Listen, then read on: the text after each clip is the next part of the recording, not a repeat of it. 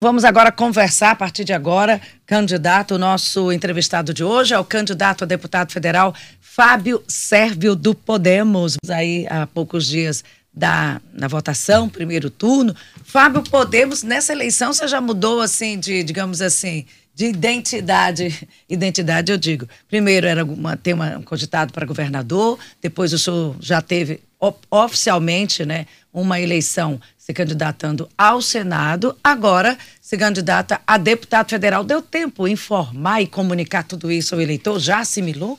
Governador foi mais um, não, não foi Uma propósito, intenção, é, né? não, não foi propósito nosso não. Na verdade, a gente surgiu em algumas pesquisas e, e fizeram essa colocação em função do recall de, de 2018. Mas a nossa intenção primária, né, que era, que continua sendo, derrotar esse projeto de poder do Wellington no estado do Piauí, que é um, na visão da gente é um projeto pessoal dele. É, a gente a gente imagina que haveria os debates, né, que a gente poderia repetir o bom enfrentamento que nós fizemos a ele, mas o próprio Wellington tratou de se esconder e, e dificultar essa democracia que ele tanto prega e o PT tanto prega que que é a favor, mas quando precisa mesmo né, da democracia, ele se esconde. Então, o que, que aconteceu? É, a gente fez uma demonstração muito forte que não era um projeto pessoal, uma candidatura, mas um projeto de, de virar uma página do Estado do Piauí, né, onde está escrito muitas vezes há 20 anos o nome do Wellington Dias. E esse nome é associado a muita coisa que deu errado no Estado. É, a gente acabou de ver uma reportagem aqui da Teresina, ouvir uma reportagem da Teresina FM, onde falava da insegurança alimentar, que é um nome, como você colocou, Simone, um nome bonito para fome. Fome, né? No fundo é fome. É fome. Alagoas, em primeiro lugar no Nordeste, Piauí em segundo, com 34,6% da população passando fome. São 20 anos de Wellington Dias. Então, tudo que a gente vê acontecer no Brasil tem sempre um culpado. Sempre atribui-se à gestão. Aqui nada que acontece de errado no Piauí tem um culpado. Então, se ainda tem 34,6% de pessoas que passam fome, é porque é um problema de liberdade econômica e de desenvolvimento econômico no Estado. 20 anos de um projeto de poder, isso não foi melhorado, se eu não vou nem dizer resolvido, mas se isso não foi melhorado, existe um culpado, o Elton Dias. Quando a gente vai para um outro dado, né, que é importantíssimo, para mim é o dado que mais choca, Luciano, que 70%, 70% das crianças de 0 a 5 anos no estado estão em situação de pobreza e vulnerabilidade. Quando a gente fala de criança de 0 a 5 anos, pobreza e vulnerabilidade, a gente está falando de futuro. A gente está falando de insegurança alimentar, de fome, num estágio de desenvolvimento.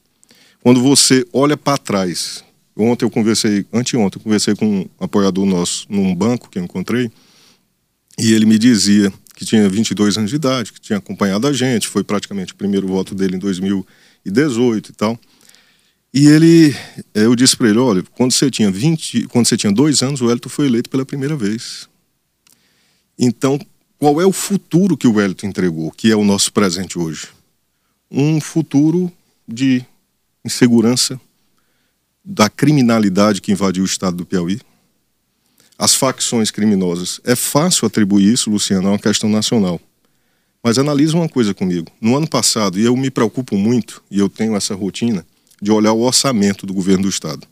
O orçamento é assinado pelo governador, que era o Wellington Dias. E o que, que dizia lá naquele orçamento sobre segurança pública no ano de 2021? Investimento zero em inteligência de segurança pública. Como é que se combate facções criminosas? É com inteligência. Não é só a polícia militar ostensiva na rua, é inteligência. Para se descobrir como é que eles estão agindo. Quando o Estado passa a investir zero em segurança pública, zero, ele permite, cria o terreno fértil para a entrada das facções criminosas. Bonde dos 40, PCC e outros. Sabe quanto o Ceará investiu, Luciano? 6 milhões de reais no ano passado só em inteligência e segurança pública. Então eles encontraram uma barreira no Ceará, e invadiram no Piauí, e invadiram o Piauí. Vieram para cá. Os policiais acabam tendo um papel de herói. É por isso que quando você vai para o Anuário da Segurança Pública, você vê o aumento na morte de policiais militares, você vê essa onda Parnaíba, por exemplo. Teresina a gente já convive com essa insegurança há um tempo, mas Parnaíba, Simone, a quantidade de assassinatos, como um todo, né? o geral como um todo, a quantidade de assassinatos, Luiz Correia, que eram, que eram terras eh, relativamente seguras, né? Então, assim, existe um culpado para tudo isso, né? um projeto que deu errado e que a gente precisa combater. Então, ao renunciar à candidatura ao Senado, foi por um entendimento de que para derrotar o Wellington Dias era preciso unir forças. Eu não reuni as condições partidárias para um enfrentamento no Senado o Joel Rodrigues, do PP, ele estava com condições melhores. Tanto é que demonstrou que a estratégia deu certo, que quando a gente renunciou à candidatura, o Joel deu um crescimento de mais de 100%. Então você abriu mão da sua candidatura, apoia o Joel e apoia Silvio Mendes? E apoio hoje Silvio Mendes. Por que Silvio Mendes também? A gente havia feito uma coligação com a candidata Jéssica, que eu considero acho uma pessoa maravilhosa, está tendo enfrentamentos e uma resistência que é louvável, a capacidade dela né, de resiliência. Mas quando a gente renunciou, houve uma decisão do partido né, de não manter a coligação. Então a gente respeitou essa decisão, já que não poderia essa caminhada juntos, a gente abraçou o Silvio Mendes e começamos essa, essa caminhada. Candidato, eu vou pedir licença, Luciano, porque o telefone tocou. Vamos checar se é a participação dos nossos ouvintes, que eles também participam da roda de conversa. Pergunta para o nosso entrevistado. Bom dia, Simone, Luciano, Moisés Duarte aqui da Pissarreira. Parabenizar eu, Fábio Sérgio, pelo trabalho, pela luta que eu sei que ele bate de frente aí com essa desgoverno aí há muitos anos. E eu queria só perguntar para o Fábio o que que ele acha da o que que houve de mudança durante só de 2018 para cá o que mudou, o que avançou e o que esperamos desses do futuro dos governantes, se há solução dos problemas da segurança, educação, saúde. Moisés Duarte Pissarreira. Obrigada, Moisés. Obrigada pela participação. Obrigado, Moisés. Obrigado por suas palavras de apoio. Eu lembro que em 2018 eu questionei o Wellington Dias em algumas coisas importantes no, no, no debate daquela eleição. Uma delas foi sobre a redução do ICMS, do combustível e da energia. É uma discussão que a gente levantava lá atrás. Ela aconteceu agora a partir de um, de um trabalho político do governo federal, do governo Bolsonaro. É, eu acho que nada melhorou de 2018 para cá. O que a gente viu foi um avanço. A gente não viu surgir nenhuma indústria, a gente não viu abrir nenhuma empresa. Passamos por um período extremamente delicado, que foi a questão da pandemia, que afetou a todos nós diretamente, tanto do ponto de vista social. Um dado aqui, eu vou, eu vou sair da parte econômica e vou entrar um pouco na parte social. Luciano, os dados mostram que a, a sociedade, as pessoas vivem hoje uma crise, né? É, vamos chamar uma crise psicológica. As consequências da pandemia, o que, que o governo do estado fez em investimento em saúde mental nos últimos tempos depois da pandemia? Nada. A gente não pode nem esperar que tenha médico, Simone, para isso, porque o, a fila de regulação para uma consulta de especialista demora meses, até ano. Então, não houve melhora. O que eu acho que a gente precisa fazer é uma reflexão profunda com as pessoas, com a sociedade, com todos os setores. Não só o setor empresarial, mas com o trabalhador, o pequeno empreendedor, a professora, o policial militar. O que é que aconteceu de bom nesses 20 anos? Qual foi a grande obra? Qual foi o grande resultado que teve? Nenhum. Se o resultado com essas pessoas não deu certo, está na hora de virar a página. Renovação não é simplesmente idade, é pensamento e ideias. Está na hora da gente renovar a política do Estado e permitir um novo pensamento na administração pública, na Câmara Federal, no Senado, na, na Assembleia Legislativa. A gente precisa de um novo caminho. Aqui, na verdade, nós temos é mandatos hereditários. Eu vou fazer aqui uma contextualização, candidato. É, a última vez que o senhor esteve aqui, o senhor esteve acompanhando o, o ex-juiz Sérgio Moro, que era então pré-candidato a presidente da República e aparecia como seria a terceira via. O senhor era então candidato a governador. Não, a senador já. Ah, é, a senador, senador, perdão. E levava o nome do Podemos. Exato. E agora é, resolveu aí o Podemos apoiar a candidatura do Joel e a de Silvio. A, a GES também criou uma certa rusga aí por essa adesão e pegou muita gente de surpresa. Aí eu questiono ao senhor com relação ao desenvolvimento do partido no Estado. Como é que está essa divisão, por exemplo, do, do, do, fundo eleitoral? Como é que estão os candidatos? Muita gente preparou propaganda eleitoral. Está lá o seu aliado, era candidato a estadual, a federal, que estava com candidato a senador. E o seu processo de renúncia a senador para deputado federal ainda estava em trâmite no Tribunal Regional Eleitoral. Como é que está esse cenário todo? Isso não atrapalha o desenvolvimento da campanha? Isso não atrapalha até mesmo para você chegar para o eleitor? Porque tem não tem um custo, né, que é o fundo eleitoral que eu falei, tem também você conquistar o voto junto ao eleitor. Perfeito. Como é que está esse cenário todo? Sobre, sobre o, o, fundo eleitoral e o custo, a, enfrentar uma campanha no Piauí sem o fundo eleitoral, que é legal, pode não ser moral numa situação que a gente vive tanta fome no país, mas é legal. Então, quando eu renunciei, um dos motivos que eu renunciei, Luciano, quando eu falei aqui inicialmente que a gente não teve a estrutura necessária, foi também para ajudar minha chapa de federal. Então, antes de renunciar, eu abri mão do meu fundo para senador e distribuí com toda a chapa. Foi o que viabilizou eles conversando, não houve prejuízo. Ninguém tinha mandado fazer ainda santinho com minha foto, ninguém tinha mandado fazer é, santinho com minha marca. O que tinha é um material digital, que não é prejuízo. Né? Sob o ponto de vista eleitoral, é isso.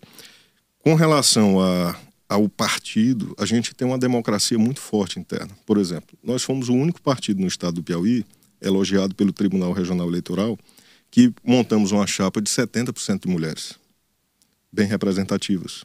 Colegas nossos lá são, por exemplo, Carolina Silva, filha do, do ex-governador Beto Silva, Raíssa Protetora, a Márcia, Tenente Márcia do Corpo de Bombeiros, a Carla Cleia, a Ana Lina. São empreendedoras, são mulheres. Então a gente, a gente não fez uma composição, ah, vou cumprir a cota. Não. A gente deu protagonismo para as mulheres. E não só um protagonismo é, de candidatura mas toda a composição da nominata da comissão provisória é composta pelo, por esses candidatos. A gente deu autonomia interna para eles também. Então, essa mudança atrapalha um pouco a mim. Nesse momento, por exemplo, é a segunda entrevista que eu dou depois da mudança de senador para deputado federal. E já tinha havido também a distribuição do tempo. A propaganda já tinha um mapa de mídia, isso era, tinha um espaço com candidato a, a senador, senador, e não exato, a deputado. Né? Não deputado. Teve que. É. Foi então, refeito? O TRE, depois da, de consagrar a renúncia e deferir a candidatura de deputado federal, que já foi deferida, é, ele fez o restabelecimento disso junto aos veículos de comunicação e distribuiu 10 segundos para cada, que era o que eu tinha, 20 segundos, né, como candidato a senador. Nós temos aqui é, perguntas dos nossos ouvintes. O que o senhor acha do corte proposto pelo presidente Bolsonaro de mais de 50% no programa Mais Médico e Farmácia Popular? Isso comprometeria tratamento médico? É, distribuição de medicamentos? Olha, eu. É o Fernando Rodrigues. Fernando. Fernando, obrigado pela participação. É, eu queria me posicionar de uma seguinte forma. Eu acho que a gente precisa ter um critério quanto às informações que, que saem na imprensa como um todo. É, parte da imprensa, como a Teresina FM, ela é imparcial. Parte da imprensa ela está sendo utilizada para um enfrentamento eleitoral. E sempre foi assim, na verdade, né? A gente que é jornalista, nós três, a gente sabe como é que funciona. Então, eu vi uma entrevista do presidente Bolsonaro em que ele disse que esse corte vai ser, é, vai ser revisto. Então, pode, a administração pública é muito complexa, é muito complicada. Pode ser realmente que tenha havido uma falha de orçamento e alguma coisa em relação a esse sentido. Mas sobre o presidente Bolsonaro, é, quando eu fiz a mudança. vamos só deixar claro: a, a, a notícia é real. É. Não, não, eu é sei. notícia é, real eu, do corte. ele pode ser revisto. né? Aí a gente volta ele, a noticiar a, a, revisão. eu acho que ele, ele pode ter feito essa, essa revisão já. Mas, assim, tem muitas coisas no governo que eu concordo, do governo federal. Tem muitas coisas que eu discordo. E eu me mantive numa linha de distância né, é, desde 2019. Por exemplo, eu presidi o partido que era se tornou o maior partido do Brasil, que era o PSL no Piauí. Na hora que terminou a eleição, Luciano, eu queria lembrar esse fato. É, ninguém acreditava em 2018 na eleição do Bolsonaro. O grupo da gente aqui, que, que eu não fui o primeiro a puxar a bandeira do Bolsonaro, e eu tenho que ter essa, essa honestidade intelectual para dizer isso. Eu não fui o primeiro, eu fui convidado para participar do grupo, eu não era ativista político. É, a gente riam da gente. Quando terminou a eleição, que viram o tamanho que o PSL ficou, eu comecei a enfrentar a maior guerra da minha vida, porque foram fazer um esforço descomunal para tomar um partido. E eu, diz, eu encontrava com políticos do Piauí lá em Brasília que diziam o seguinte: batia no meu ombro e dizia, nós vamos cortar suas asas. Nós não vamos deixar você crescer, não. Eu perdi o partido, remontei estratégia, parte não me acompanhou no, no, na questão do novo partido. É, nós não indicamos nenhum cargo federal no estado do Piauí. Aí você me pergunta por que isso aconteceu? Porque nós não elegemos um deputado federal naquela época e a pressão sobre o governo para que se tenha voto no Congresso é muito grande.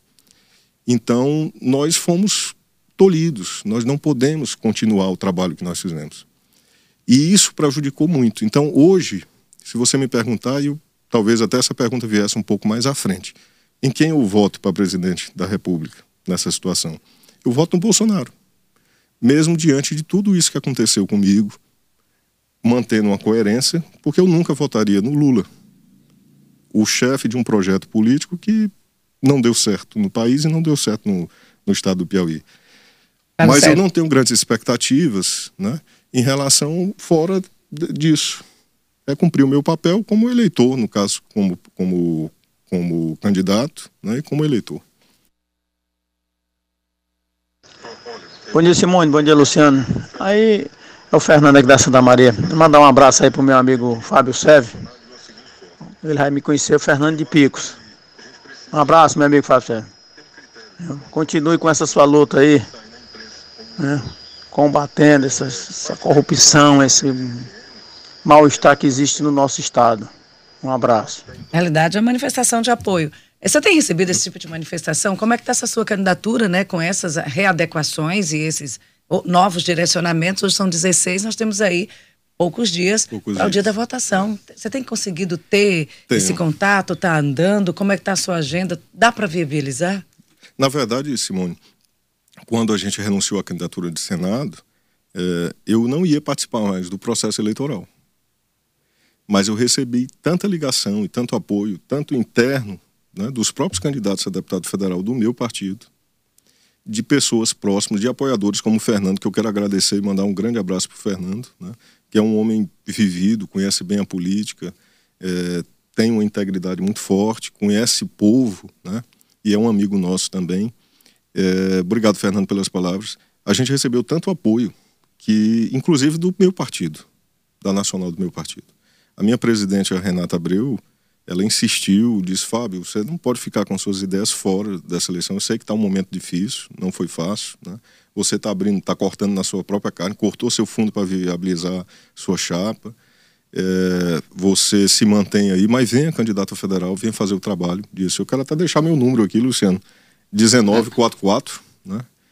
É, o nosso número como candidato federal, Fábio Sérvio. É, o senhor falou aí da história do financiamento do curso. São 177 candidatos a deputado federal aqui no estado do Piauí. Exato. Então aí só tem 10 vagas. Exato. E, não é fácil. E eu fuço sempre aqui, o divulga A Simone diz que eu sou até fuxiqueiro, que eu fico vendo aqui a, a vida Ele tá dos vendo outros. você aí nas duas modalidades. pois é, por incrível que pareça, o nome do Fábio Serra tem escrito aqui ainda como senador, que foi pedido a renúncia, e está como deputado federal. E como deputado federal, ele já recebeu. Dá um aqui, F5 aí nele. É, ele recebeu 270 mil de recursos para gastar na campanha. Aí eu pergunto para o senhor o que o senhor falou agora há pouco na disputa e no custo. É, dinheiro faz diferença num mandato aqui, numa eleição, para comprar um mandato, como a gente tem ouvido falar muito no interior, não estou dizendo que o senhor está comprando voto, mas é. o senhor está enfrentando aí, são 176. E aí eu, eu acrescentaria com a pergunta que está aqui, porque daí a gente potencializa e, e atende um número maior de ouvintes. Quanto custou a sua negociação de senador para deputado federal? Olha, eu vou começar primeiro por essa, que é a mais a mais dura, né? Instigante, mais né? instigante. É, a gente não trabalha assim.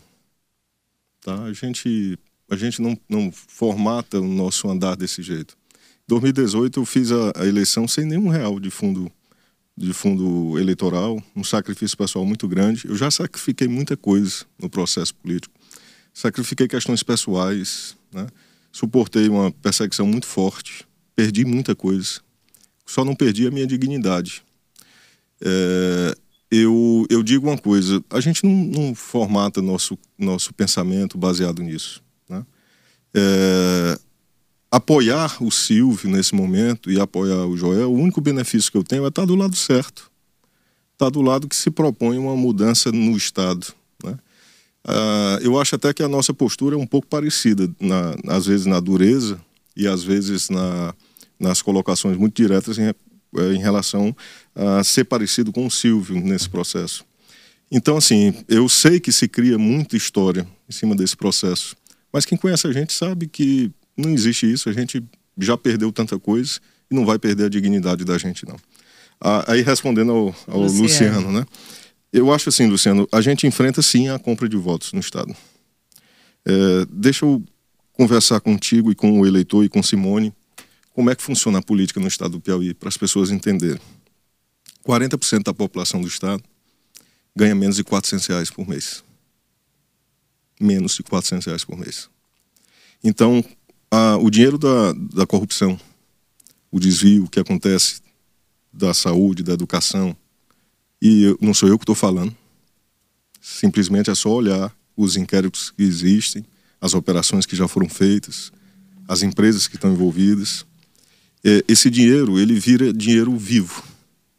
E na reta final de uma eleição, para quem ganha 400 reais, um político mal intencionado, que não é ele diretamente, ele usa gente para isso, oferece 100 reais por um voto para quem ganha 400, a pessoa vai vender o voto. Um quarto do que ele ganha no um mês. Um quarto que ele ganha no mês. Então, isso acontece sim. Qual é o preço do voto hoje? 100 reais? É, Luciano, dizem que vai a 300, vai a 400. Depende do. Tem candidato um aí. Dizem que sim. Pra então, quê? Assim, mas aí é para um cargo só? É para federal, é para estadual, é para senador? Eu lhe digo uma coisa: tem, tem gente que corre solto aí com dinheiro, que, que é uma, uma situação absurda. Aí vamos para outra questão estruturante. Quem é que fiscaliza isso? Que faz um trabalho hercúleo? Veja só, o procurador eleitoral do Ministério Público Federal, ele sozinho teve que dar o parecer para todos esses candidatos que estão aí. Então, a estrutura do Ministério Público Federal por mais esforço, boa vontade, capacidade que eles tenham, não tem como investigar a compra de voto no Estado. Então é nessa brecha que não há renovação política. Onde é que a gente trabalha? Que você perguntou, o dinheiro influencia? Para a gente não. Primeiro por quê? Por uma questão de pensamento, de coerência e de honra nossa, a gente não compra voto. Primeiro ponto é esse. Segundo ponto, e nem faz assistencialismo também, porque existe duas, dois tipos de compra de voto, a direta e a indireta. Aí, o que que acontece, Simone? Vou, vou acelerar aqui. É, tá, eu estou de, olho de olho no relógio. É. Então, o que que acontece, Luciano Simone? É, na reta final tem esse derrame de dinheiro. As pessoas precisam. Mas elas estão vendendo o futuro delas. O, nós não trabalhamos assim, nós trabalhamos com voto de opinião. Então, o, o nosso voto em 2018, num, num estudo que fazem do Congresso em Foco, foi o voto mais barato da história do Piauí em 2018. Então, é só você dividir a votação pelo número de, de, de recursos que o candidato recebeu. Naquela época, nossa votação chegou a 60%. Por quê? Porque é voto de opinião. Então, quem tem opinião, quem observa a gente, quem tem liberdade, e essa liberdade que a gente prega, certo? É que traz, faz essa diferença na, na eleição. Esse é o voto da gente. Eu quero conquistar o seu voto que está ouvindo, o voto da opinião, o voto que abraçou a gente naqueles debates, o voto que viu que a gente tocou na ferida necessária, o voto que percebe que a gente tem essa coerência. Eu vou só, em respeito ao ouvinte, tem um na linha, eu vou atender e a gente vai virar só para você responder no próximo bloco. Tá bom. Alô, bom dia? Não, não, não, não, não, não, não esperou. Mas, de qualquer forma, eu tenho, são oito, oito e um, eu preciso ir para o intervalo. Vou pedir desculpa aos muitos, muitas perguntas para você, muitas perguntas para você. E aí eu vou só pedir para você se despedir. Nós já estamos aí com oito horas e um minutinho. Eu preciso ir para o intervalo comercial. Pronto, me despeço agora? Eu vou, eu vou dar uma chance, pode ser que seja o Pronto. mesmo ouvinte. Alô, bom dia? Alô, bom dia, Simone. É uma pergunta para o nosso entrevistado? Sim, sim. Por favor. Primeiro, primeiro dizer ao Fábio Sérvio que ele é fantástico e ele tem sempre meu apoio. Aqui quem fala é o doutor William Stermack, Ramon. É, é, Fábio, é, como acabar com a oligarquia aqui do Piauí? Um abraço, bom dia. Fábio? Como acabar com a oligarquia? Eu... Obrigada, viu, doutor Ramon? Não é isso? Isso. É. William, doutor William, obrigado aí pelo, pelo apoio. Que nós temos mandatos hereditários. Né? É, essa questão de mandatos hereditários prejudica muito, né? O Estado. Eu acho que a gente precisa do voto de opinião para acabar com essas oligarquias, né? É, com essa, esse enraizamento, né?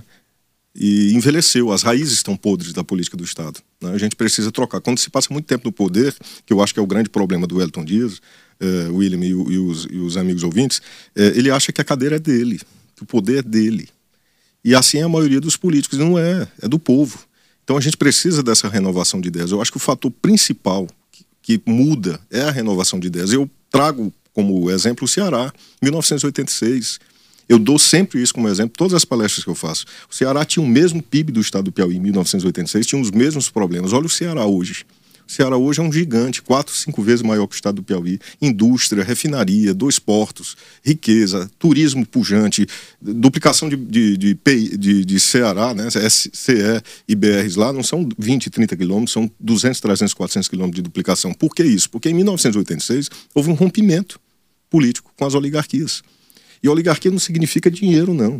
Oligarquia significa tempo demais no poder e o mesmo grupo político, que é o que está acontecendo hoje.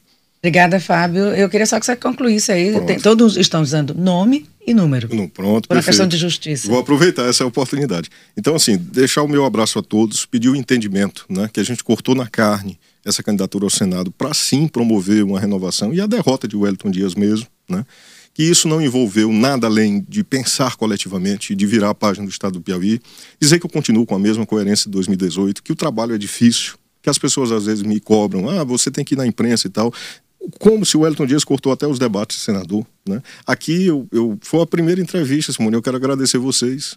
Né, na rádio. Essa é a marca da Teresina FM. É a marca da Teresina FM. Então aqui é a democracia. E dizer o seguinte: meu nome é Fábio Serf, você já me conhece, né, conhece o enfrentamento da gente, sabe que a gente é duro de vez em quando, quando é preciso. Né? É uma caminhada que não é fácil. E para você ajudar a gente nessa renovação, meu número é 1944, deputado federal. E eu conto com o apoio dos teresinenses nesse processo de renovação política. 1944, Fábio Sérvio, deputado federal. Obrigada, Fábio. Eu pedi desculpas aqui aos nossos inúmeros ouvintes que mandaram mensagem. A gente tentou atender a todo mundo.